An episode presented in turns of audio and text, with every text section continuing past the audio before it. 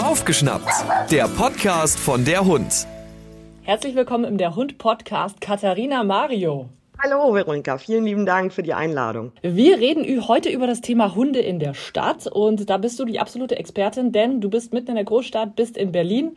Deine Hundeschule ist Stadthundetraining Berlin und wenn man dich sieht spätestens, dann kennt man dich wahrscheinlich auch übers Fernsehen. Du hattest da schon diverse Auftritte, unter anderem hast du im letzten Jahr die Sat1-Show der Hundetrainer Champion gewonnen. Also du bist quasi die Hundetrainer Championöse 2023.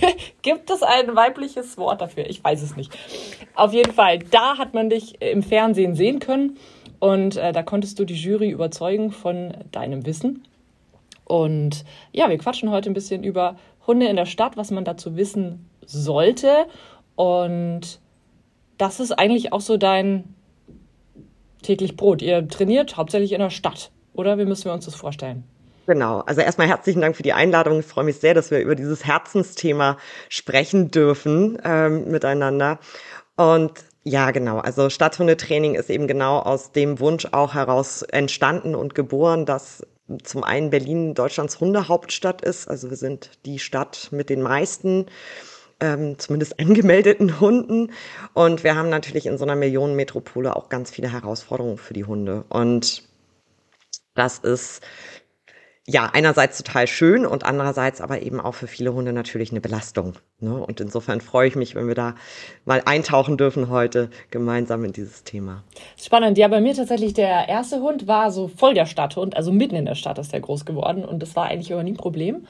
Ähm, und jetzt sind wir so richtige ähm, Dorfpomeranzen geworden. Und aber gewisse Sachen können meine Hunde jetzt halt auch nicht, weil man halt in der Stadt einfach andere Sachen braucht. Der Hund andere Sachen lernen muss und zum Beispiel Leine laufen ist so der Klassiker. Ich brauche brauch nie eine Leine bei mir auf dem Kaffee. Ich mache die Tür auf, ciao. Ähm, ich glaube, das ist ein, ein ganz, ganz wichtiger Skill für den Stadthund. Kannst du das bestätigen und äh, was es da noch für Fertigkeiten, die ein Hund in der Stadt unbedingt haben muss? Das hört sich natürlich erstmal nach einem traumhaften Leben an, das, das dein Hund jetzt führen darf. ähm, ja, natürlich. Also zum einen hat ja die Leine in der Stadt vor allen Dingen auch erstmal Sicherungsgründe. Ne? Also wir bewegen uns hier, sobald die meisten Menschen in der Stadt aus der Haustür treten, zwischen Fußgängern, zwischen Radfahrern, zwischen E-Rollern, zwischen anderen Hunden, zwischen ganz vielen Autos ähm, und meistens ja eben auch schon direkt auf dem Bürgersteig oder an der Straße. Und da hat natürlich in allererster Linie erstmal die Leine vor allen Dingen eine Sicherungsfunktion, ja, dass man auch sicherstellen kann, dass dem Hund nichts passiert und dass natürlich auch niemand anders gefährdet wird. Denn auch als Autofahrer oder Radfahrer, man möchte natürlich auf gar keinen Fall, dass einem Hund vors Auto läuft. Das ist ja auch von einer anderen Perspektive ne, ein totaler Albtraum. Und damit geht's natürlich schon immer los. Und das ist ähm, neben der Reizüberflutung, ne, also wenn man auf dem Land lebt und so wie du es gerade beschrieben hast, ist es natürlich total schön, wenn ich aus der Haustür treten kann und ich habe auch erstmal eigentlich wenig Ablenkung um mich herum in Anführungsstrichen. Das sieht natürlich bei uns in der Stadt total anders aus. Ne? Das beginnt ja schon im Treppenhaus. Also wenn jetzt Menschen in einem Mehrfamilienhaus wohnen, was ja in der Stadt überwiegend der Fall ist, dann geht es ja schon los, dass der Hund sich in der Wohnung eigentlich anders benehmen muss. Ja, beziehungsweise in dem Moment, wo ich eben aus der Wohnungstür in den Flur, in den Fahrstuhl trete oder einen Treppen nehmen muss, dass ich da ja schon eine ganz, ganz ähm, ja, enge Kommunikation eigentlich auch mit dem Hund bereits haben muss, bevor es überhaupt rausgeht. Und dann ist es natürlich so, dass du ähm, ja, Impulskontrolle, Jagdverhalten, also all das, was ich, ähm, also wo auf dem Land oder in, in ländlicherer Umgebung einfach ganz andere Schwerpunkte gesetzt sind. Ähm, ne, da muss ich dann eher vielleicht mal an Jagdkontrolle ähm, denken oder bei dir wird der Rückruf wahrscheinlich sehr, sehr, sehr wichtig sein. Und da habe ich natürlich in der Stadt erstmal ganz andere Baustellen und das ist dann auch fast egal, ob es ein Welpe ist oder ein Hund aus dem Tierschutz oder ein älterer Hund, der bei mir einzieht, der muss natürlich erstmal mit ganz, ganz vielen Eindrücken auch permanent bei jedem Gassigang zurechtkommen.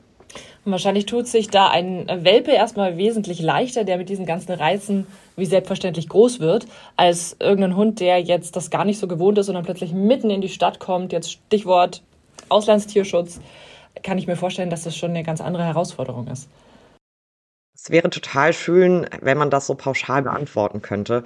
Aber so ist es ja nie, wenn wir über Hunde oder über das äh, Zusammenleben mit Hunden sprechen. Also ich habe auch ganz tolle Auslandstierschutzhunde ähm, im Training, die das wirklich komplett entspannt meistern, die vom Charakter her einfach so souverän und so gefestigt sind, dass die auch wirklich gut mit dem, ja, mit der Menge an Reizen umgehen können. Ähm, und genauso habe ich schlecht geprägte Welpen im Training, die mit den normalen alltäglichen Reizen in der Stadt wirklich auch lange, lange überfordert sind. Also es wäre einfach und es wäre schön, wenn man sagen könnte, Mensch, wenn ihr in der Stadt wohnt, holt euch da und daher einen Hund und dann klappt das super und dann wird das alles überhaupt kein Problem. Ähm, aber ähm, so ist es einfach nicht. Und ich glaube, das ist eben auch immer so das Wichtigste, dass man immer schaut, egal worüber wir sprechen, oder das ist mir vor allen Dingen eben auch immer wichtig, auch im Training und auch im Zusammenspiel mit Hund und Halter oder Halterin, dass wir immer schauen, dass wir da individuell gucken. Ja, also wenn irgendein Trainer auf dieser Welt eine Pauschalantwort hätte auf ein Problem oder auch auf irgendeine Herausforderung oder so klappt es 100, ne, 100 Prozent, dann ähm, wäre sozusagen unsere Arbeit eine ganz andere und die gibt es einfach nicht, weil wir müssen ja auch immer das Team betrachten. Ich kann auch einen ganz, ganz gefestigten, tollen Tierschutzhund haben, der mit einem hypernervösen Halter oder Menschen zusammenlebt, der vielleicht eigene Ängste mit sich bringt, dann ähm, ne, muss ich da erstmal an einer ganz anderen Stellschraube ansetzen. Ja. Also wie gesagt, wenn es da so einfach wäre, dann ähm, würde ich das gerne beantworten, kann ich tatsächlich nicht. Also es kommt, finde ich, immer total auf das Individuum an und ich finde auch ein ganz wichtiger Punkt ist, egal ob Welpe oder Tierschutzhund oder Auslandstierschutzhund oder älterer Hund, ähm, ist immer, dass man schaut, wie viel Zeit kann ich mir und dem Hund denn auch geben. Also um anzukommen, um die Sachen schrittweise zu trainieren etc. Absolut. Also wenn irgendein Trainer sagt, mit dieser Methode schaffst du es zu 100 Prozent, dann renn weg, weil es ist Quatsch. Absolut, 100 Prozent. Ja, weil das ist, so funktionieren Individuen nicht und so funktionieren vor allen Dingen auch nicht lernende Individuen, weder der Mensch noch der Hund. Und das finde ich ist auch total wichtig. Also wann immer es heißt, ich habe die 100% Methode, geht. Was macht ihr denn in euren Welpenkursen in der Stadt? Also wie führt ihr den Welpen an ein Leben in der Stadt heran? Also mein Traum beginnt immer mit ähm, Hundehaltern und Halterinnen, die bereits vor dem Welpenkauf sich mit uns in Verbindung setzen. Das heißt, wirklich einmal schauen, passt denn das, was ich mir vorstelle vom Äußeren, von, ich sag jetzt mal, mehr oder minder vollständigen Google-Rassebeschreibungen, die ja häufig mehr Marketing sind, als tatsächlich etwas Transparentes und Echtes zu erzählen, ähm, mit uns in Verbindung setzen. Weil dann kann man doch schon mal immer gucken, Mensch, ist das wirklich das, auch aus unserer Erfahrung zu gewissen Rassen, was wirklich zu euch passt oder ist das, weil eben der Nachbar so einen tollen Hund hat, ja, dieser Rasse oder man was Tolles im Fernsehen gesehen hat oder in irgendeiner Serie oder in irgendeinem Hollywood-Spielfilm, dann sehen, merken wir es auch immer ganz toll an der, an der Art und Weise. Das Wichtigste ist für uns immer, dass der Welpe sicher wird. Das heißt, wir fangen vor allen Dingen ganz viel mit ganz einfachen kleinen Übungen an, vor allen Dingen was die Trittfestigkeit an, angeht. Und dann ist erstmal vielleicht ein bisschen nicht so leicht nachzuvollziehen, warum arbeiten wir jetzt nicht gleich an der Leinenführigkeit und warum arbeiten wir nicht gleich am Rückruf, weil das ist doch so super wichtig, ähm, sondern ich muss erstmal dem Welpen ja ein, ein Bewusstsein verschaffen und das Bewusstsein und Sicherheit beginnt auch immer bei der eigenen Körperwahrnehmung. Das heißt, wir machen zum Beispiel viel Cavaletti-Training, viel Untergrundtraining. Und in der Stadt eins der unterschätztesten Themen meiner Meinung nach ist, lern runterzufahren und lern zu schlafen. Ja, weil ich der Meinung bin, dass gerade ein Hund in der Stadt mit diesen Reizen, und das kennen wir vielleicht Menschen als Menschen auch, wenn man viel in der Stadt unterwegs ist oder auf dem Land lebt und dann mal ein Wochenende in der Stadt verbringt, man ist ganz schön reizüberflutet. Und dieses Abschalten können, finde ich, ist eins der wichtigsten Dinge. Und das ist für mich das, wo wir auch im ersten Jahr wirklich immer einen totalen Schwerpunkt drauflegen weil wir sonst eben uns schnell über ein Erregungsproblem oder ähnliches unterhalten. Da hat man natürlich in der Stadt nochmal ganz andere Reize. Ne? Dann fährt da die Straßenbahn vorbei, hier hupt irgendwo, da ist ein Geräusch, dann läuft der Nachbar oben. Also da gibt es schon viel, worauf der Hund reagieren könnte. Absolut, ne? sowohl visuell wie auch von der Nase. Also wenn wir selber nur schon durch die Stadt laufen, ja, dann merken wir und mal uns nur auf die Nase konzentrieren, dann merken wir da einfach schon, boah, wie viele Eindrücke nehmen wir nur wahr. Und jetzt ist unsere Nase ja im Vergleich zu der des Hundes 30.000 Mal schlechter, wenn das ausreicht. Ja, und ähm, dann haben wir eben die Visualität, wir haben die Geräusche und ein Hund ist ja auch noch mal geräuschsensibler und je nach Rasse vielleicht auch deutlich mehr als andere Hunde. Und dann liegen so viele tolle Sachen auf dem Boden in der Stadt. Ja, tolle, giftige. Ne? Also wir haben natürlich zum Beispiel in den Parks auch viel mit, ähm, das ist jetzt kein appetitliches Thema. Also wenn jemand gerade frühstückt beim Hören, legt es kurz weg. Ähm, ne, zum Beispiel auch viel mit, mit verunreinigt, verunreinigtem Kot zu tun. Also das heißt mit Drogen verunreinigter Menschenkot. Und ähm, das ist eben zum Teil auch wirklich sehr, sehr gefährlich. Bei uns liegen natürlich, in Anführungsstrichen, liegt viel, viel mehr rum. Wenn der Hund auf dem Land mal einen Pferdeapfel frisst, dann ist das vielleicht nicht schön. Ähm, dann ist das aber auch nicht gleich so schlimm ähm, oder sich mal in Maulwurfsscheiße, Entschuldigung für den Ausdruck, ein Hunde Douglas verschafft, ja. Ähm, aber natürlich ist es, ist es das, wo wir einfach ganz, ganz viel gucken müssen. Und der Welpe in der Stadt erkundet ja, wie jeder Welpe auf dem Land auch, erstmal ganz viel mit dem Maul. Ja, so. Und das heißt, auch das ist etwas, worauf ich wahnsinnig viel Wert lege, dass wir zum Beispiel das Ausgeben, ja, wirklich so positiv als so tollen, tollen Reiz aufbauen, dass der Hund eigentlich sagt, boah, etwas auszuspucken aus meinem Maul ist mit eins der tollsten Dinge, die ich machen kann. Ja, und das eben nicht aus Versehen abzuschlucken. Und das ist so wichtig, dass es positiv ist, dass man das dem Hund so verkauft, dass es total toll ist, Sachen abzugeben, weil sonst passiert eben genau das, ne? Ich renne damit weg und schluck so schnell wie möglich runter und da hatten wir dann meistens nicht so viel davon. Ja, und das ist ja für den Hund eins der unnatürlichsten Verhalten. Ja, also eine Beute in Anführungsstrichen aus dem Maul wieder herzugeben, mm. ähm, äh, entspricht äh, keinem der Grundsätze als sogenannter Beutegreifer.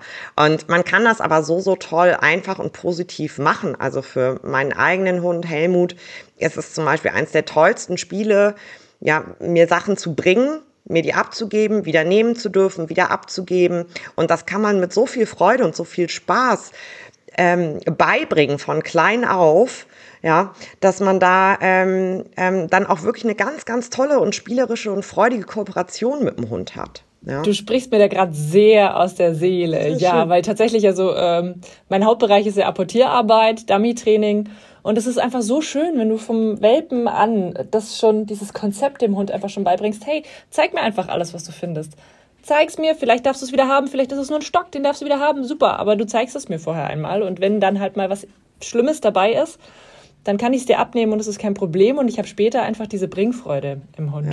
Ja. Ja. Ne, und so kann man das eben auch mit Essbarem hier in der Stadt auch gut auftrainieren. Ja, also ich arbeite ähm, mit, einem, mit einem Ansatz einer, einer amerikanischen Trainerin und normalerweise, ne, wenn wir in der Hundeszene amerikanische Trainer hören, dann denken wir an Strom, wir denken an Stachel, wir denken an ähm, äh, Rudelführer, ähm, Macht, Alpha, Mail, ähm, Theorien.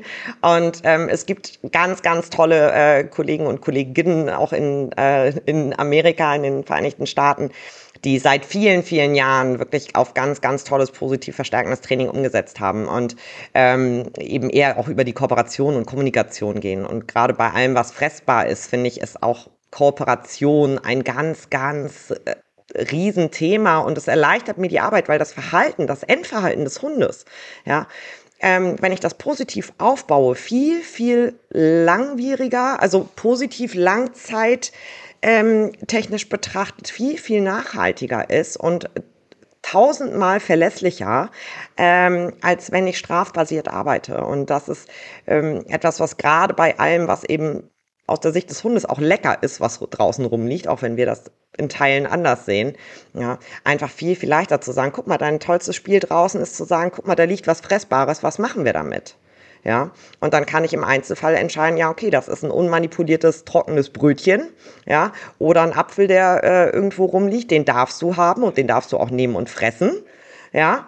Und ähm, auf der anderen Seite ähm, ist es der Döner oder ist es eben äh, ähm, Kot, der irgendwo rumliegt und den lassen wir mal beiseite, aber es lohnt sich trotzdem im Anschluss für dich, weil du hast es mir richtig angezeigt. Ja, bin, bin ich voll bei dir. Mache ich auch total so. Also wenn es nicht total eklig ist, dann kriegen sie es zurück und dürfen sogar vielleicht ein Stück haben. Ähm, aber dann habe ich einfach diese Kooperation im Hund. Ja. Toll. Um nochmal aufs Thema Stadthund versus Landhund zurückzukommen. Du hattest es eingangs schon angesprochen. Man sollte sich unbedingt Gedanken machen, was für ein Hund es werden soll, vielleicht auch was für eine Rasse es werden soll. Gibt es denn Rassen, die ich mir jetzt, Stichwort kleine Wohnung, kein Garten, in der Stadt nicht holen sollte? Ja, also ich finde, dann natürlich gehen da immer die Meinungen ähm, auseinander und ähm, im Anschluss bekomme ich nach solchen Statements auch immer die ein oder andere Zuschrift, ah, das stimmt überhaupt nicht, unser Hund ist total glücklich, obwohl er die, die und die Rasse ist. Es gilt natürlich immer, auch da im Einzelfall kann es immer anders aussehen. Hm, ich finde grundsätzlich so als Überschrift, wenn ich einen Hund habe, der zur Kategorie, ich sage jetzt mal klassischer Hofhund gehört oder ähm, klassischer Herdenschutzhund ähm, oder klassischer wirklicher Laufhund, ähm, dann finde ich schon, dass man den Hunden nicht unbedingt einen Gefallen tut, wenn sie zu ihrem eigentlichen ähm, Ursprung. Also nehmen wir mal einen Kangal zum Beispiel, ja, der in seiner Sozialgemeinschaft der Herde lebt, groß wird, dort sozialisiert wird, der ein Gelände bewacht, der jetzt nicht dafür gemacht ist, dass ich vier Stunden lang am Tag mit ihm spazieren gehe an der Leine durch Parks und an Autos vorbei, sondern der dazu gemacht ist, dass er, dass er liegt, kommuniziert und bewacht dann finde ich das in der Wohnung wirklich extrem schwierig. Und die wenn ich jetzt nur ins Tierheim Berlin schaue, was die Zahlen da angeht, der Hunde, die beschlagnahmt werden, abgegeben werden oder auffällig werden, dann bestätigt das eben genau diese Theorien. Wir haben entweder Arbeitsrassen auch gerade ganz, ganz viel, ja, ähm, die ja einfach kopfmäßig zum Beispiel dann auch nicht so ausgelastet werden. Ja, also wenn ich Jogger bin, Marathonläufer bin und ich halte mir dann ähm, einen Husky und kann aber gewährleisten, dass ich wirklich drei, vier Mal die Woche mit dem draußen toll lange unterwegs bin, dass da sein Laufbedürfnis befriedigt wird. Ja dann ähm, in Ordnung. Ich finde, das ist dann ganz klar eine Einzelfallbetrachtung. Aber es gibt eben so ein paar Rassen, wo ich sage, Mensch, das tut einfach nicht Not, ja, wie man in Hamburg sagen würde. Und das, da tut man dem Hund einfach keinen Gefallen. Ja, absolut. Ich glaube, wir können uns darauf einigen, dass grundsätzlich natürlich die Hundehaltung in der Stadt kein Problem ist, aber man muss halt immer gucken, was habe ich für einen Hund, was, was braucht der, was kann ich dem bieten. Also jetzt grundsätzlich ist es ja kein Problem, wenn ich eine kleine Stadtwohnung habe. Wenn es der Vermieter erlaubt, ist ja auch das grundsätzlich erstmal möglich, dass ich mir einen Hund hole. Genau. Und wie gesagt, dann ist es halt einfach so, dass man schauen muss, Mensch, kann ich das gewährleisten? Und kann ich das nicht nur jetzt fürs nächste halbe Jahr gewährleisten, wenn der Hund einzieht, sondern kann ich das für die nächsten 10, 15 Jahre gewährleisten, dass die Bedürfnisse des Hundes eben auch eine Berücksichtigung finden. Und ich glaube, dass wir da nach wie vor viel zu egoistisch sind, ähm, dass wir da viel zu medientauglich manchmal in den Kaufentscheidungen sind, oh, der Hund ist jetzt gerade toll auf Instagram oder TikTok und dann muss ein zweiter und ein dritter Hund her. Auch das ähm, kommt leider in der Praxis oft vor.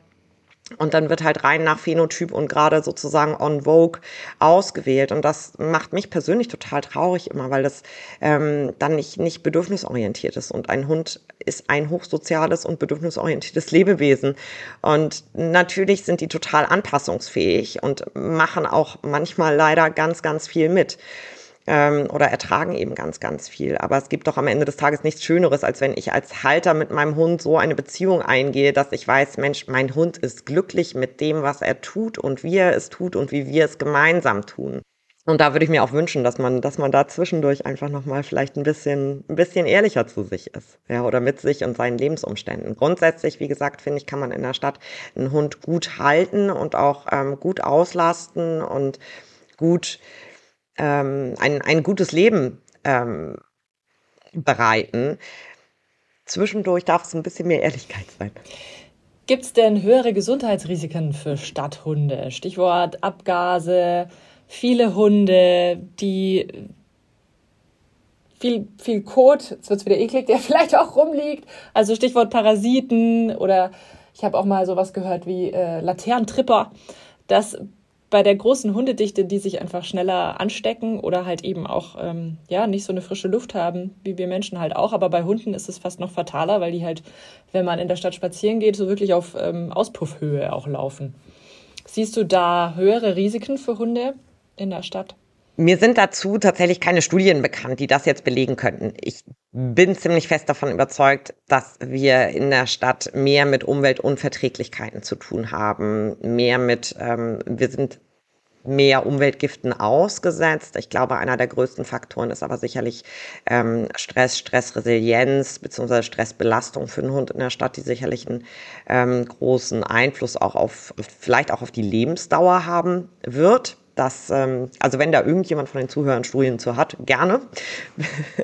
Würde mich auch interessieren, ob es da was wissenschaftlich Basiertes zu gibt. Ähm, auf der anderen Seite ist es natürlich so, dass die Bewegung auch eine andere ist. Ne? Also wenn ich auf dem Land eher ähm, Sandwege habe, Landwege habe, habe ich in der Stadt häufig eine ganz andere Belastung für Gelenke. Wenn ich im dritten, vierten, fünften Stock Altbau wohne ohne Fahrstuhl, habe ich auch da eine andere Belastung für die Gelenke zum Beispiel grundsätzlich. Ähm, das heißt, per se würde ich davon ausgehen, dass ähm, ja die grundsätzliche Belastung für einen Hund in der Stadt eher höher ist. Aber umso wichtiger glaube ich, dass man dann eben auch wirklich auch schaut, macht man was mit Antioxidantien etc. Also kann man da nahrungstechnisch so ein bisschen auch unterstützen, um im Hintergrund ähm, sozusagen die Mehrbelastung, die wir haben, hier auch wieder ein bisschen abzubauen. Hast du das Gefühl, Stadthunde sind sozialer als Landhunde? Was sind so deine Erfahrungen? Uh, ähm, ähm, partiell würde ich es würd ich's mal ähm, ähm, behaupten. Ich glaube, Stadthunde oder meine Erfahrung ist, dass Stadthunde ähm, eine größere Menge an Hunden häufig erstmal besser aushalten und wegignorieren, eher als ein Landhund, der jetzt ähm, zum Beispiel aus seinem Grundstück raustritt und dann in der, erst in den nächsten zwei Kilometern den nächsten Hund wieder trifft, ähm, dann hat das natürlich eine ganz andere Interaktion ähm, das heißt, die vielleicht die Anforderung, lass mich so formulieren, die Anforderung vielleicht an die, an die soziale Anpassungsfähigkeit eines, eines Stadthundes ähm, muss meiner Meinung nach oder sollte meiner Meinung nach deutlich höher sein als die eines, eines Landhundes in Anführungsstrichen, wohingegen natürlich der Landhund andere Dinge ausgrenzen ähm, muss. Aber grundsätzlich sozialer würde ich mh, so nicht unterschreiben wollen, weil dann wäre das ja etwas, was super easy zu übertragen wäre, ja, ähm, ich glaube, die Anforderung an einen Stadthund im Sinne der grundsätzlichen sozialen Anpassung ist einfach viel, viel ähm, höher in gewissen Teilen. Also zumindest was eben Reize ähm, angeht, was Reaktivität angeht. Ähm, da haben wir dann natürlich ganz andere, ganz andere Reizschwellen, denen der Hund ausgesetzt ist. Dafür muss ich natürlich bei einem Landhund meiner Meinung nach zum Beispiel ne, sicherlich bei Jagdverhalten eine ganz andere Aufmerksamkeit größtenteils reingeben. Ähm, und ähm, dass die Hühner auch vom Nachbarn vielleicht nicht gefressen werden. ja, und die Schafe kein Spielzeug sind oder die Kühe. Ja. Genau, also das sind dann ja eher Sachen, wo wir mit unseren Stadthunden gezielt mal zum Training in Anführungsstrichen in Randbezirke oder auch mal in, ähm, in den Tierpark oder sowas fahren, um sie mit solchen Reizen zu konfrontieren. Ja, ähm, weil wenn ein Stadthund das erste Mal vor einer Kuh im Urlaub ähm, äh, in Österreich oder sonst wo irgendwo steht, ja, dann ist es gut, wenn er gelernt hat, oh, ich kann die ausblenden. Ja, das müssen wir dann gezielt trainieren bei uns natürlich. Klar, ja, und auch Stadthunde sind ja nicht nur in der Stadt. Also äh, auch in Berlin gibt es irgendwo den einen oder anderen Wald äh, und auch recht viele Wildschweine, wie ich gehört habe. Ja, also Füchse, Wildschweine, Waschbären ähm, sind ein großes, großes Thema, auch mitten in der Stadt tatsächlich. Also auch da geht es nicht darum, dass man jetzt sagt, ach ja, hier der grüne Randbezirk, sondern die sind, leben wirklich mitten unter uns. Ähm, das ist definitiv natürlich auch ein Thema. Die sind aber hm, nochmal anders geprägt. Also die sind ähm, so an die Menschen gewöhnt, leider Gottes, ähm, dass man da eher dem Hund auch beibringen muss, Mensch, ähm, bleib einfach an meiner Seite, auch wenn sie direkt neben uns laufen. ja, ähm, weil man relativ wenig Angst haben muss, zumindest hier in der Stadt, dass sie, dass sie einen angreifen, als wenn ich jetzt eben in der Eifel oder so beim Wandern unterwegs bin und ich sehe da eine Rotte Wildschweine, dann sehe ich schon zu, dass ich ähm, den Abstand nicht verkleinere. ja, ähm, genau. Aber das ist natürlich auch immer was, was schwierig ist ähm, im Sinne von ja, auch da wieder der, der, der generellen Reizüberflutung natürlich. Sollte auch ein Landhund Stadthundetraining haben? Wenn ich als Halter flexibel sein möchte mit meinem Hund, flexibel sein möchte mit zum Beispiel Urlaubsplanung. Ähm, also will ich auch mal in eine Kleinstadt gehen. Das kommt ja immer so ein bisschen drauf an, was heißt ländlich. Ne? Lebe ich jetzt wirklich so, dass ich sage, Mensch, der nächste Nachbar ist zwei Kilometer weg, dann ja, unbedingt. Lebe ich jetzt in einer Kleinstadt, in Anführungsstrichen, sage ich mal, ähm, oder in einem, in einem etwas, ja, in einem kleineren Ort ähm, mit 6.000, 7.000 Einwohnern, sagen wir jetzt mal als Größenordnung zu 4 Millionen Berlin, dann ähm, habe ich da natürlich trotzdem auch ein bisschen Stadttraining immer mit dabei. Ja. Ähm, aber ich glaube, um lebenslang flexibel zu sein mit seinem Hund, weil man nie hundertprozentig voraussehen kann, was kommt denn als nächstes vielleicht in meiner Lebensstation oder hm, bin ich mal zur Kur und mein Hund darf mit. Also all das sind auch so Themen, die uns auch im Traineralltag immer mal wieder bewegen tatsächlich. Plötzlich eintretende Ereignisse. Dann finde ich, ist es schon immer unsere Verantwortung als Hundehalter, den Hund auf fast jede Lage bestmöglich immer mal wieder vorzubereiten. Wie kann so ein Stadttraining aussehen? Oder wie sieht es auch bei euch aus? Ihr werdet wahrscheinlich einen Hundeplatz haben, aber habt bestimmt auch immer mal Kurse, wo ihr so richtig Downtown geht. Genau, also wir machen sogenannte Social Walks. Das heißt, bei uns sind das ähm, laiengeführte Lernspaziergänge. Die gestalten wir ein bisschen immer nach, sage ich mal, Anforderungen. Also zum Beispiel in der Tierschutzgruppe ist es so, dass wir eher am Stadtrand, eher erstmal in etwas ruhigeren Gebieten anfangen, in der Hundegruppe, aber eben an der Leine mit Interaktion mit den anderen Haltern trotzdem gemeinsam Bahnhöfe zu besuchen, ähm, Gitterbrücken zu bewältigen, ähm, kleine Mobilitätsübungen zu machen, ähm, mal in ein nicht ganz hochfrequentiertes Einkaufszentrum zu fahren. Wir haben ein Möbelhaus, wo wir netterweise zwischendurch trainieren dürfen, was toll ist wegen der ganzen Untergründe. Wir haben einen befreundeten Baumarkt, den wir nach Vorankündigung nutzen dürfen. Das ist auch total toll, weil wir da natürlich Maschinen haben. Wir haben unterschiedliche Gerüche. Alleine wenn man da durch die Farben- und Lackerabteilung mal läuft mit den Hunden, ist das wirklich, wirklich spannend. Ja, ähm, und ähm, genau, das sind zum Beispiel Sachen. Mit den Fortgeschritteneren machen wir natürlich auch solche Spaziergänge mal über einen Kudamm. Ja, und mal über einen Breitscheidplatz, also die Gegenden in Berlin, die wirklich massiv ähm, belebt sind, wo wir viele, viele Eindrücke haben. Ich ähm, mache sehr, sehr gerne Training auch in sogenannten Unterführungen. Ja, also das heißt, wo es sozusagen von der normalen Ebene des Laufens auch mal runtergeht. Ja, in fremde Beleuchtung, der Schall dort ist ganz anders, die Geruchsintensität ist für uns schon anstrengend. Ich möchte mir gar nicht ausmalen, wie das dann für unsere Hunde ist. Ähm, S-Bahn fahren, Bus fahren, ähm, U-Bahn fahren, all diese Dinge gehören bei uns dazu. Und was mir auch in der Stadt ganz wichtig ist, ist ähm, Autofahren, also ein sauberes Ein- und vor allen Dingen aber auch ein sauberes Aussteigen. Ja, also nur weil ich die, den Kofferraum an der Supermarkt, auf dem Supermarktparkplatz aufmache, ähm, dann ist es trotzdem schön, wenn der Hund nicht über einen vollbesetzten Supermarkt pest, weil er sagt, oh ja, yippie, geht los ja, genau. Und was ich hier in der Stadt sehr, sehr gerne einsetze, ähm, auch als zusätzliches Training, ist ähm, Mantrailen tatsächlich. Weil das was ist, was ich als Auslastung gerade im Sinne der Nase, aber auch im, fürs Lerngedächtnis, fürs Ausblenden von Reizen ähm, sehr, sehr gut nutzen kann bei unsicheren Hunden und auch in Teilen bei Aggressionsverhalten oder bei ähm, übersteigertem gesteigertem Jagdverhalten, ähm, kann ich das eben schön nutzen, um den Hund trotzdem in die Teamarbeit und in die Auslastung zu bringen. Und da steht aber das Stichwort Teamarbeit eben für mich ganz oben drüber, weil der Mensch dabei ganz, ganz toll lernt, seinen Hund zu lesen. Und ist natürlich auch was, was ich überall machen kann, was ich auch in der Stadt einfach gut mit dem Hund machen kann. Mantrailing. Genau, genau. Also ich brauche dafür, also Hundeplätze sozusagen sind bei uns halt auch wirklich rar gesät. Ja, zum Teil müssen ähm, Kunden wirklich 30, 40 Kilometer fahren, je nachdem, wo sie in Berlin wohnen, ähm, bis zum nächsten Hundeplatz. Wir haben natürlich Auslaufgebiete und wir haben auch ganz viele tolle Grünflächen in Berlin. Also das muss man schon sagen. Das ist ähm, ähm, relativ luxuriös im Gegensatz zu einigen anderen Städten in Deutschland. Ähm, aber Mantrain ist eben genau wie du sagst, ich brauche eigentlich nichts. Ich brauche, also brauche einen guten Trainer, klar. Ähm, aber ansonsten brauche ich halt nur den Hund und ich brauche eine Strecke. Ja, und ich brauche ein gut sitzendes ähm, Suchgeschirr und ähm, eine, eine etwas längere Leine und natürlich meine Suchperson. aber ansonsten brauche ich nichts. Ich muss also keinen ganzen Anhänger mit äh, Agility-Parcours ähm, aufbauen, irgendwo mitschleppen oder ähnlichem.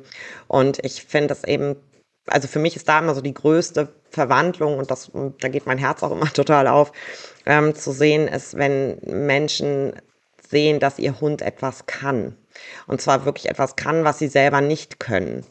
Und das schafft dann auch in der Stadt nochmal eine ganz andere, ein ganz anderes Verständnis für, das Kommunika für die Kommunikation des eigenen Hundes. Ja. Und da äh, ja, geht mein Herz dann auch immer auf, weil man darüber ganz viel, ich kann darüber ganz viel vermitteln eben auch. Ja. Und das macht den Hund glücklich, ja, weil er das einsetzen kann, ähm, was er hat, nämlich seine Nase. Jo, Katharina, du mit Stadthund, ich mit Landhund. Welcher Hund hat es jetzt besser? Ich würde mir für meinen Hund zwischendurch schon definitiv viel, viel mehr Ruhe wünschen. Also der wird jetzt äh, ähm, oder ist jetzt neun ähm, ne, und so langsam ähm, merkt man dann schon, ähm, dass sein Ruhebedürfnis natürlich auch massiv nach oben geht. So, ähm, ich glaube tatsächlich, dass es vom Team abhängig ist, ist der Hund glücklich, ja oder nein. Ähm, ich glaube, dein Hund wäre auch mit dir in der Stadt glücklich, weil ich glaube, dass ihr ein tolles, tolles Team seid. Ähm, aber es gibt tatsächlich ja auch Hunde, wo ich sage, Mensch, da wäre es gut, wenn der Hund nicht in der Stadt weiterlebt. Musstest du das schon mal, musstest du den Rat schon mal geben, zu sagen, boah, der ist hier total reizüberflutet, zieh mal besser irgendwo anders hin? Ähm, also, ich versuche das immer so ein bisschen vorsichtig zu formulieren. Meistens ist es so, dass ich im Gespräch schon raushöre, dass diese Frage im Raum steht, ist der Hund hier glücklich, ja oder nein? Ähm, und wenn ich den Eindruck habe, wenn ich das wahrnehme, dann spreche ich diese Frage auch ganz offen an. Und ja, es gibt Hunde, da werden wir dann auch in Anführungsstrichen unterstützend, ganz sanft, nur mit einer Kontaktaufnahme oder ähnlichem, ähm, tätig und sagen, ne, der falsche Hund zum falschen Zeitpunkt ähm, in der falschen Umgebung. dass die finale Entscheidung liegt natürlich immer beim, beim, beim Halter oder bei der Halterin. Ähm, aber ich finde schon, dass man da transparent im Sinne des Tierwohls auch sein muss, weil der Hund der kann nicht seinen Rucksack packen und sagen, ey, weißt du was, ich bin halt einfach kein Stadthund, so ich wäre gerne Landhund oder ich hätte gerne einen Hof oder ich hätte gerne einen großen Garten. Ja, ich möchte nichts anderes außer rumliegen und ein bisschen gucken und äh, meine Menschen um mich rum haben. Ja, ähm, und insofern, das ist natürlich die größte Verantwortung, die wir als Halter immer, immer haben, zu gucken, tun wir das Bestmögliche für unser Tier. Egal ob auf dem Land oder in der Stadt. Das ist doch ein schönes Schlusswort. Herzlichen Dank, Katharina Mario von Stadthundetraining. Man findet euch auf stadthundetraining.de. Ihr bildet auch Hundetrainer aus, beziehungsweise habt da Praktikumsplätze. Also wenn man Hundetrainer in Ausbildung ist oder sich das überlegt, dann kann man auch bei euch mal reinschnuppern, kann bei euch auch mitlaufen. Habt ihr auch Online-Angebote? Genau, wir haben auch auf unserer Homepage die ein paar Online-Angebote. Mir persönlich ist aber immer die energetische Arbeit auch wichtig und insofern mache ich viel, viel lieber Sachen face-to-face. -face. Ähm, genau, aber zum Beispiel Online-Beratung bieten wir auch an mit entsprechender Videoanalyse weil wir tatsächlich mittlerweile auch wirklich Kunden aus ganz Deutschland, Österreich und der Schweiz haben. Und da schaffe ich es dann auch nicht immer hinzufahren. Genau. Ansonsten seid ihr natürlich auch auf Social Media vertreten. Das verlinke ich gerne alles unten. Und ja, sag vielen herzlichen Dank, war ein sehr, sehr schönes Gespräch. Vielen Dank, Veronika. Hör mal wieder rein. Das war Baufgeschnappt, der Podcast von der Hund.